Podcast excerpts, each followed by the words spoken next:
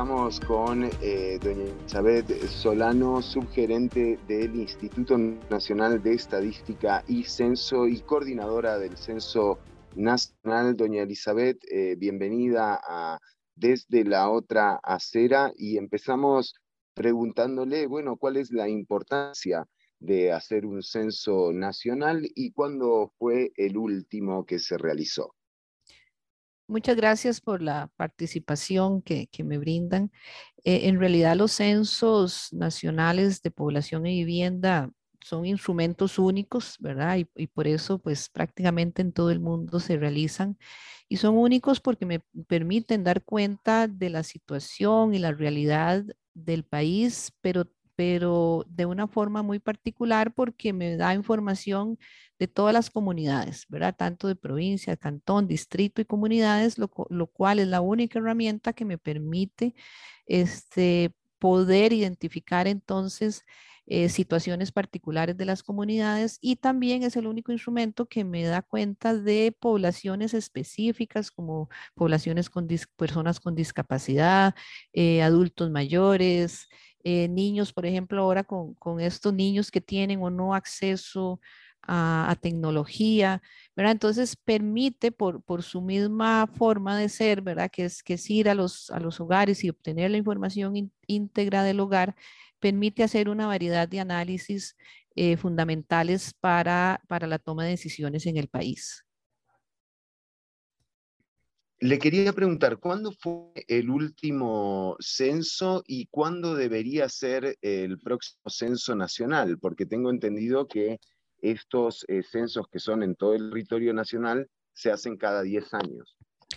Sí, correcto. El último censo fue en el 2011, o, sea que correspondería hacerlo en este año. Eh, incluso en la ley 9694 del Sistema de Estadística Nacional así lo estipula.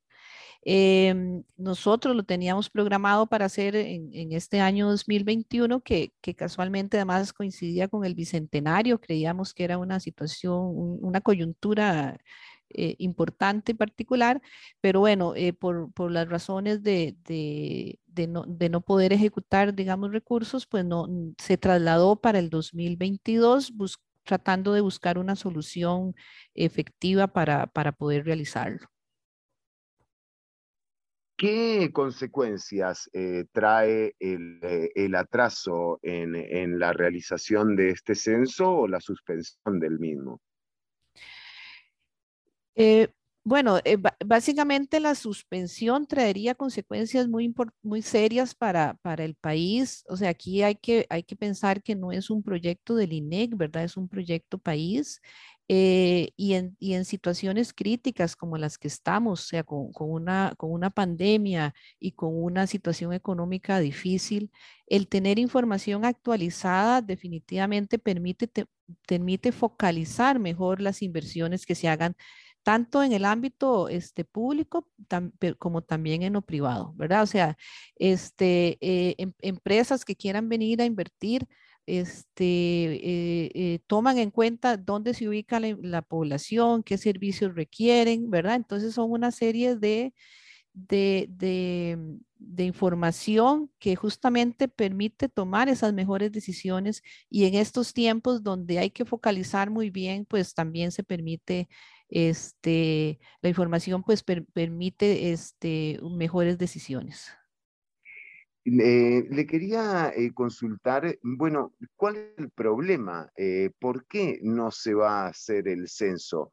¿Qué es lo que está pidiendo el INEC que no le da el gobierno?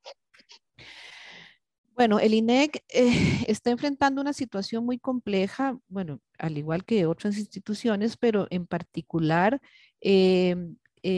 con aprobación de la ley 9694, que fue en 2019, se previó este, el financiamiento adecuado para que la institución real, eh, efectivamente pudiera ejecutar eh, actividades estadísticas como los censos nacionales y, otras encuestas de mucha relevancia para el país.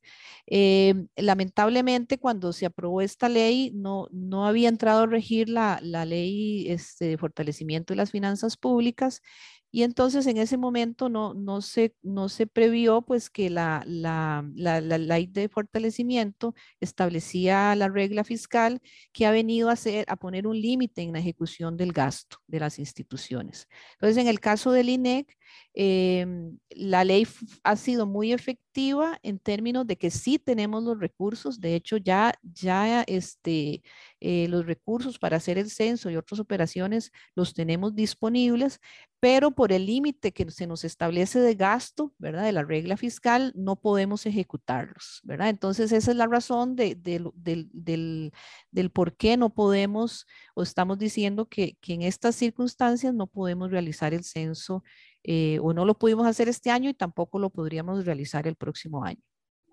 Pero ¿cómo? Entonces el INEC eh, tiene eh, los fondos para realizar el censo. Sí, efectivamente. la ley, como le decía, este, del sistema estadístico previó justamente que el INEC pudiera hacer una reserva de recursos para hacer los censos. Y como le digo, la ley este, fue efectiva en eso o es efectiva en eso porque tenemos los recursos, ¿verdad? Algo, algo quizás eh, que en el pasado era un problema no tener recursos para los censos porque evidentemente son proyectos muy grandes que requieren pues una inversión eh, importante, inversión que se va, digamos, a utilizar durante 10 años eh, mientras llegue el otro censo, pero, pero ahora el problema no es ese. Ahora, este, eh, tenemos los recursos, pero no podemos ejecutarlos. Aquí no estamos tampoco pidiendo, pidiéndole al gobierno que nos dé más recursos o recursos adicionales de lo, de lo que nos da en este momento para hacer el censo, sino que nos deje utilizar estos recursos.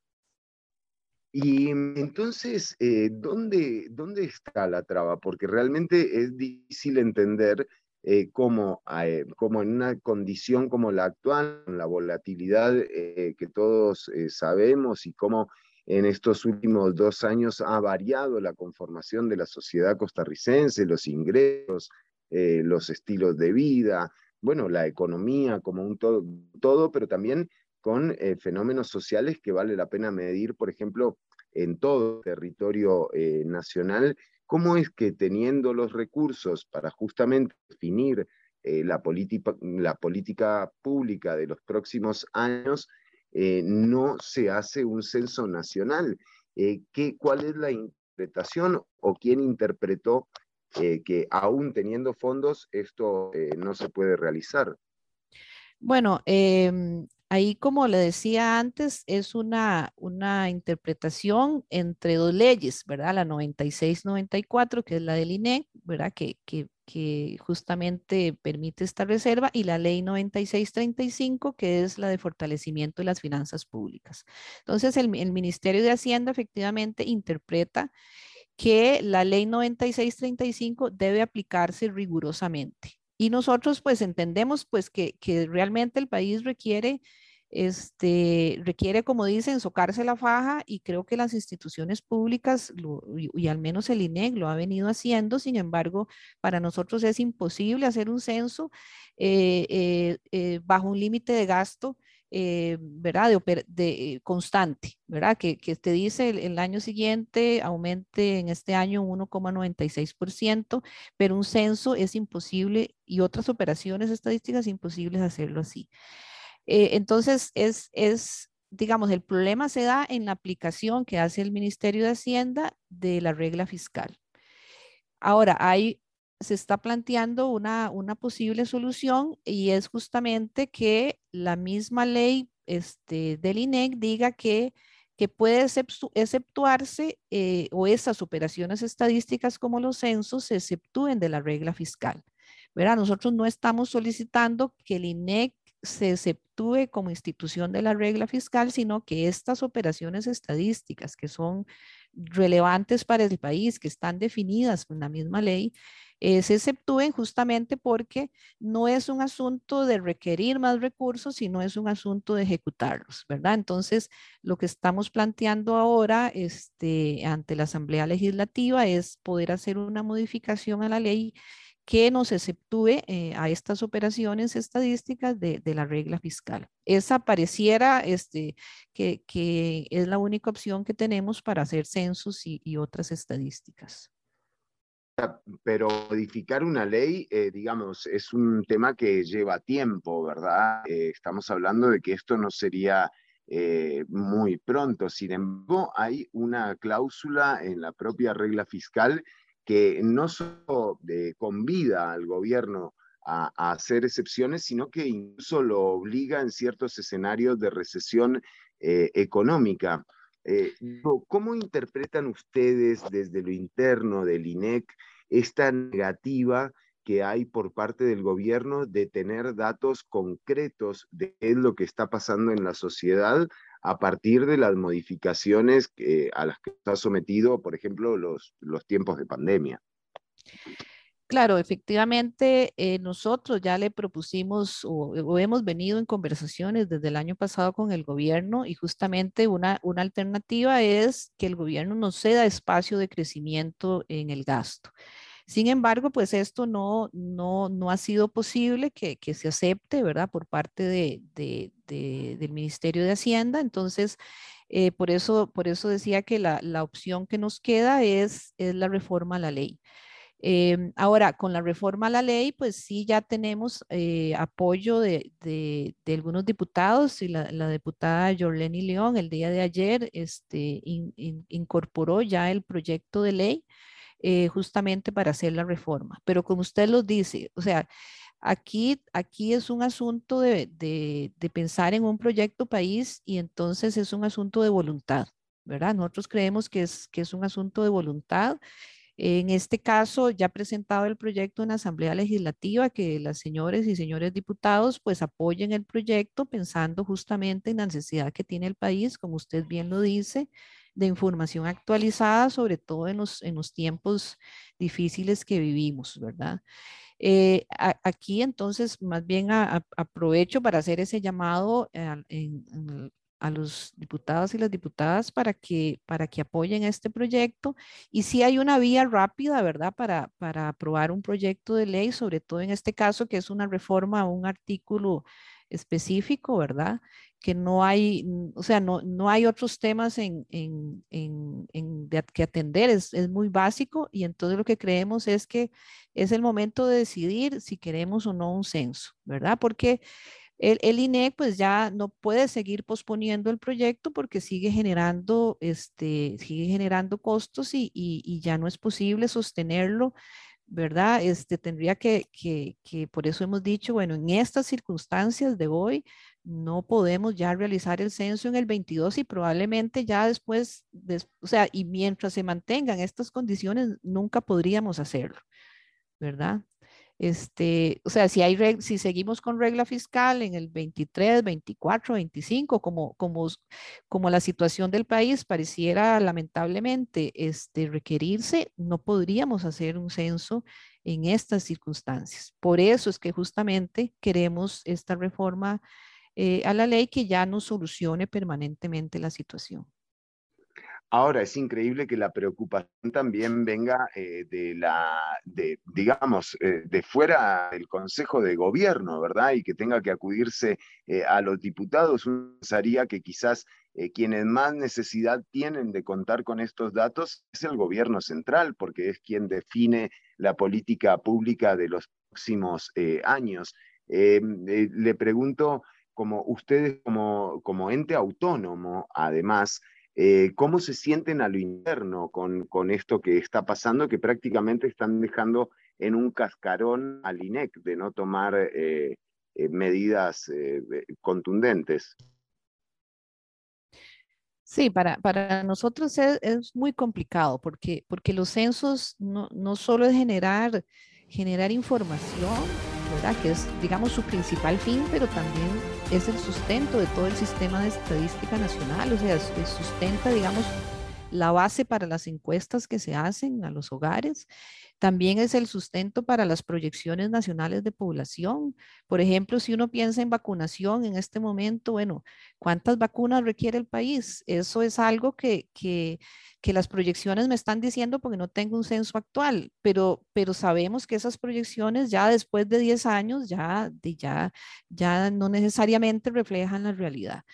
Entonces, em, para nosotros es muy complejo por eso. Ahora, y, hemos insistido, ¿verdad? Este, reiteradamente en la importancia del censo, en la voluntad política. Ahora, de las instituciones públicas, como usted lo dice, todas son usuarias del, censo y de las estadísticas.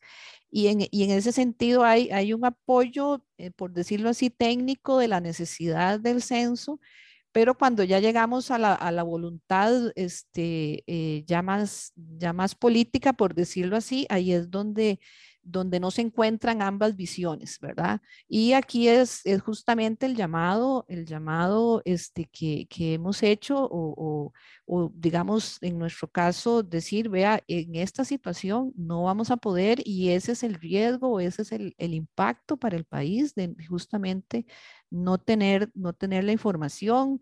Lo vemos, por ejemplo, en educación y todo lo que se ha hablado eh, recientemente con, el informe del Estado de la Nación.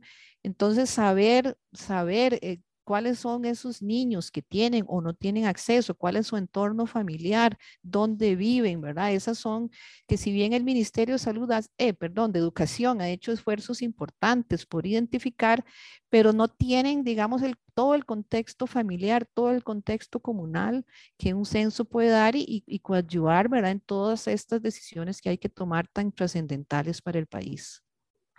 Hay otro aspecto que tiene que ver con eh, la cantidad de gente que contrata el INEC para hacer estos censos, que es también una decisión incluso que va a la mano con, eh, con la reactivación económica, con generar empleo y oportunidades, y tiene que ver con la contratación de las personas que realizan el censo.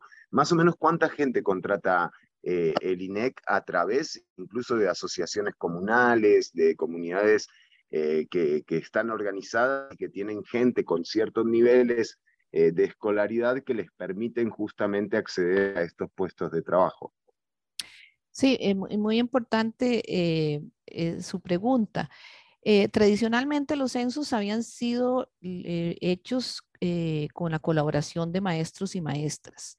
sin embargo, en esta ocasión bueno, hay, dos circunstancias muy importantes. Una, la situación crítica de, de, todo el, el, sistema educativo con, con, la pandemia y otros, y otros hechos que han sucedido. Entonces, eh, si bien lo conversamos con el Ministerio de Educación, coincidimos en que no, no es viable en este momento que, que, que ellos participen en el censo. Y además hay otra, hay otra situación y es que este censo eh, incluye innovaciones tecnológicas importantes, ¿verdad? Este, y entonces estamos extendiendo el, plazo de recolección a 18 días, o sea, tres semanas. Entonces esto nos hace este, replantear un poco lo del personal y entonces eh, lo que requerimos en estos 18 días son alrededor de 14 mil, 14 mil 500 personas.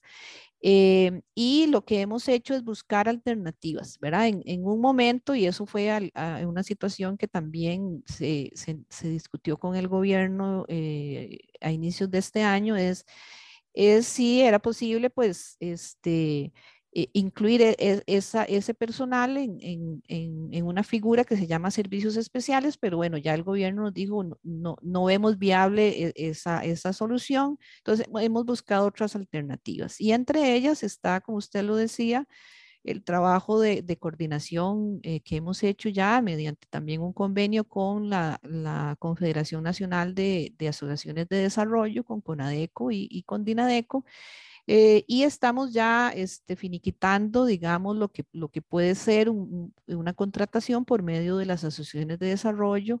Este, y eso nos garantiza además eh, em, contar con, con, personas de las mismas comunidades que conocen la comunidad y que generan más confianza también al, al a, quienes eh, llegan a censarse. Y además, como usted lo decía muy bien, es una forma de devolverle recursos, ¿verdad?, a las mismas comunidades y estamos de esa forma, pues, este, generando, generando recursos y activando de una u otra forma la economía, porque en, esa, en ese ínterin de, del censo, pues este, se generan este eh, movimiento, digamos, en los servicios de las comunidades. Y además, la otra parte que estamos diciendo de, la inversión en el censo es que se estarían contratando eh, diversidad de empresas para servicios de telecomunicaciones, para hacer, para hacer, y otros tipos de servicios que de una u otra forma también colaboran en, el, en, en, la reactivación económica que tanto el país requiere, ¿verdad? Entonces, el, el, nosotros decimos el censo es ganar, ganar, o sea, es ganar porque tenemos la información y es, y es ganar porque son recursos que no es que el INEC se los deja, ¿verdad? O, o los gasta, sino que se devuelven de una u otra forma a las mismas comunidades. Entonces, eh, eh, ese es un poco la, la, digamos, el pensamiento nuestro en relación a, la importancia y al por qué debemos, debemos, este, y estamos todavía en la lucha de, poder hacer el censo. Prácticamente un absurdo también eh, político lo que está pasando, porque eh, no, no, no hay forma de diseñar política pública eh, con realmente llegada y, y con alcance eh, nacional si no se tienen los datos. Es, muy raro a lo que le está apostando el gobierno, tomando en cuenta que además el INEC en sí no está pidiendo eh, plata el presupuesto, sino que simplemente está pidiendo que lo dejen gastar lo que ha logrado, eh, digamos, acumular en estos años de los superávits. Correcto, usted me parece que lo comprende perfectamente bien. Eso nos gustaría, pues, que sea el pensamiento de, de, todas las personas pues, que, tienen en sus manos las decisiones. ¿Por qué es eso? O sea, el, como decía, el censo no es, no es para uno, no es para el INEC, es para todos, es en beneficio de, toda la población o de todos los quienes vivimos en este país. Eh, y, y seguimos creyendo firmemente que es información necesaria, sobre todo en estos momentos, en estos momentos críticos. Sin duda alguna, este, eh, ante recursos escasos, tener información actualizada es la mejor herramienta para poder focalizar adecuadamente estos recursos y que realmente ayuden a la población en general.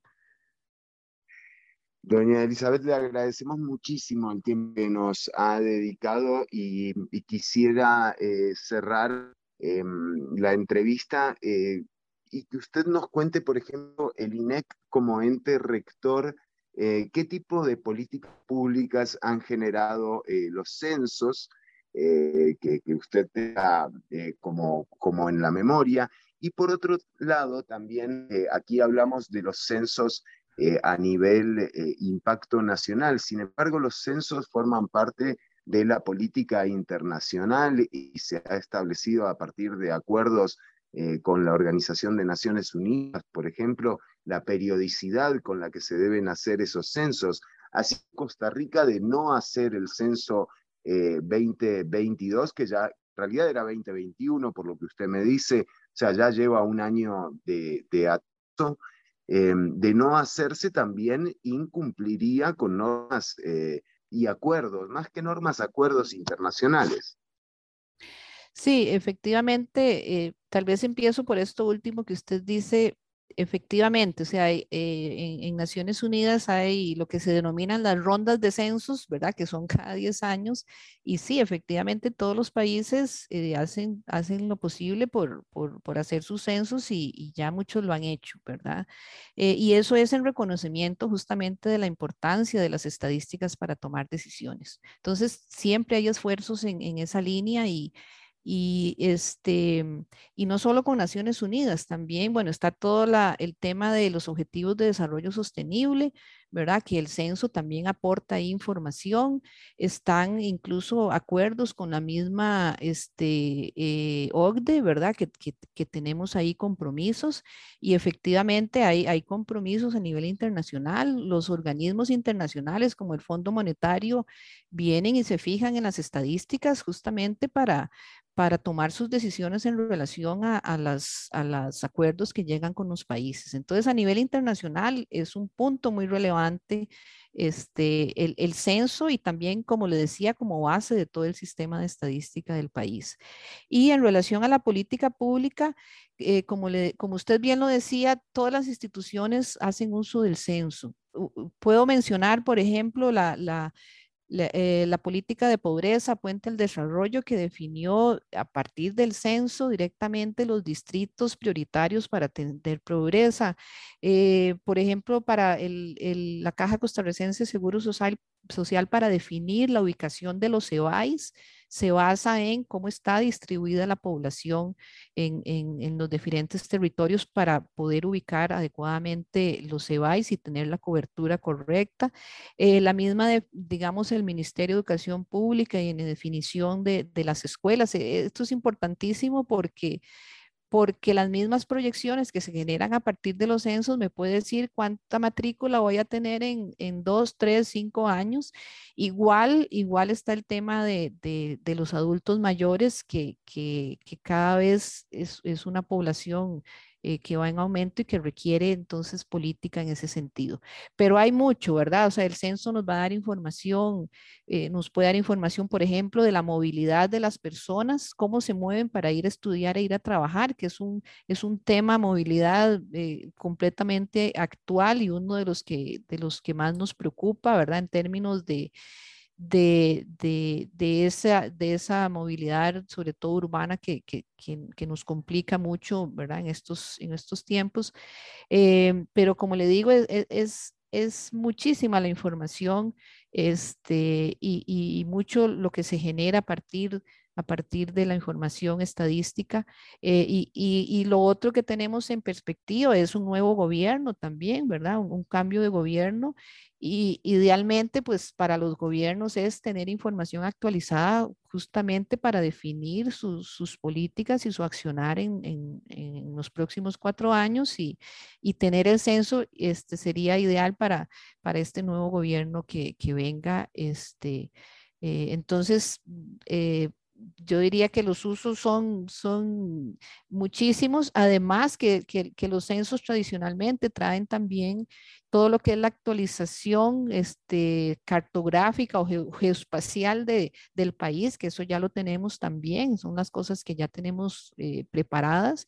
Y eso unido con la información me permite análisis muy importantes de, de, información que nosotros llamamos ahí geoestadística, pero es más que todo asociar la información al, al territorio que pertenece y ahí el análisis se enriquece enormemente este, en, relación al uso también de las tecnologías que, que nos posibilita ahora pues, pues una, una, un análisis mucho más detallado de, de, las situaciones y las realidades del país.